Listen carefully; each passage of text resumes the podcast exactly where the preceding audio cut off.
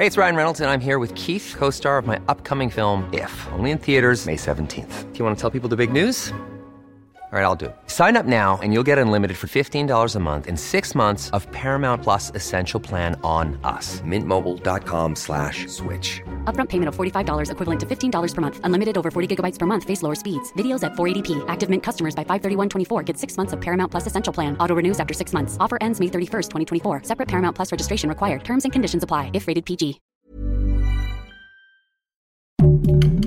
Heraldo Podcast. Un lugar para tus oídos. Hoy, en primera plana, más ciudades en México. A la Semarnat le preocupa el aumento de la población en nuestro país. Esto es Primera Plana de El Heraldo de México.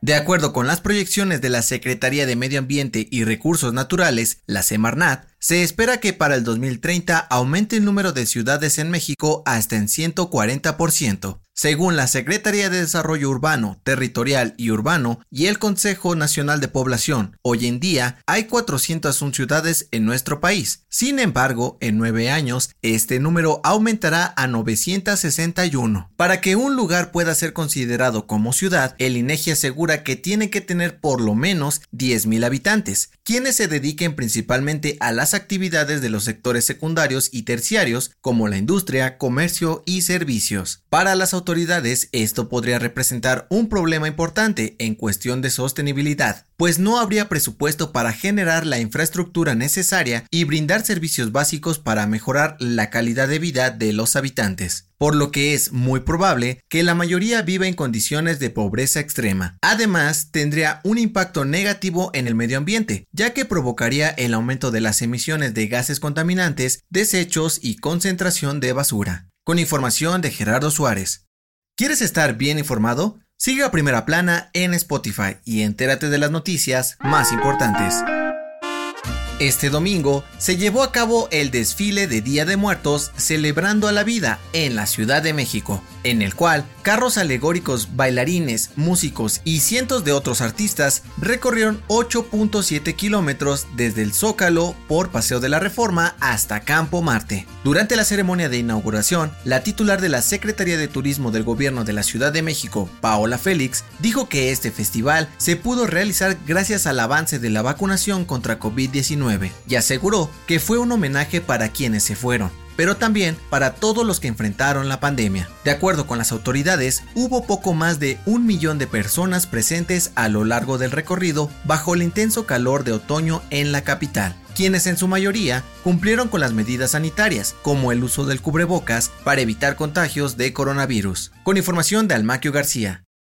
En otras noticias, la madrugada de este domingo se registró una explosión en una toma clandestina de un ducto de Pemex en San Pablo Xochimehuacán, Puebla. De acuerdo con las autoridades locales, el accidente dejó un saldo de un muerto y 15 heridos. En noticias internacionales, este fin de semana se llevó a cabo la cumbre del G20 en Roma. El grupo de los países más poderosos del mundo se comprometió a reducir las emisiones de carbono para mediados de este siglo y así evitar la subida de los mares, sequías y otros efectos del cambio climático. Y en los deportes, Guillermo Ochoa fue nominado al mejor portero del mundo en 2021 por la Federación Internacional de Historia y Estadística de Fútbol. Competirá por el premio contra otras estrellas del Paris Saint-Germain, Real Madrid y Bayern Múnich, entre otros.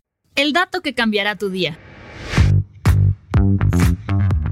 Además de ser riquísimo, el pan de muerto es uno de los elementos que no puede faltar en tu ofrenda. Pero, ¿sabes cuál es su origen y qué representa? De acuerdo con el Instituto Nacional de Antropología e Historia, el pan de muerto tiene su origen en la época de la conquista. Los panaderos españoles se inspiraron en antiguos rituales y sacrificios prehispánicos para crearlo. Su forma circular representa un ciclo de vida y muerte, mientras que los adornos simbolizan un cráneo y los huesos. En algunas partes de México se acostumbra espolvorearlos con azúcar pintada de rojo, simulando la sangre derramada en los sacrificios y su aroma a naranja ayuda a guiar a los muertos hasta su ofrenda. Soy José Mata, te espero en la próxima.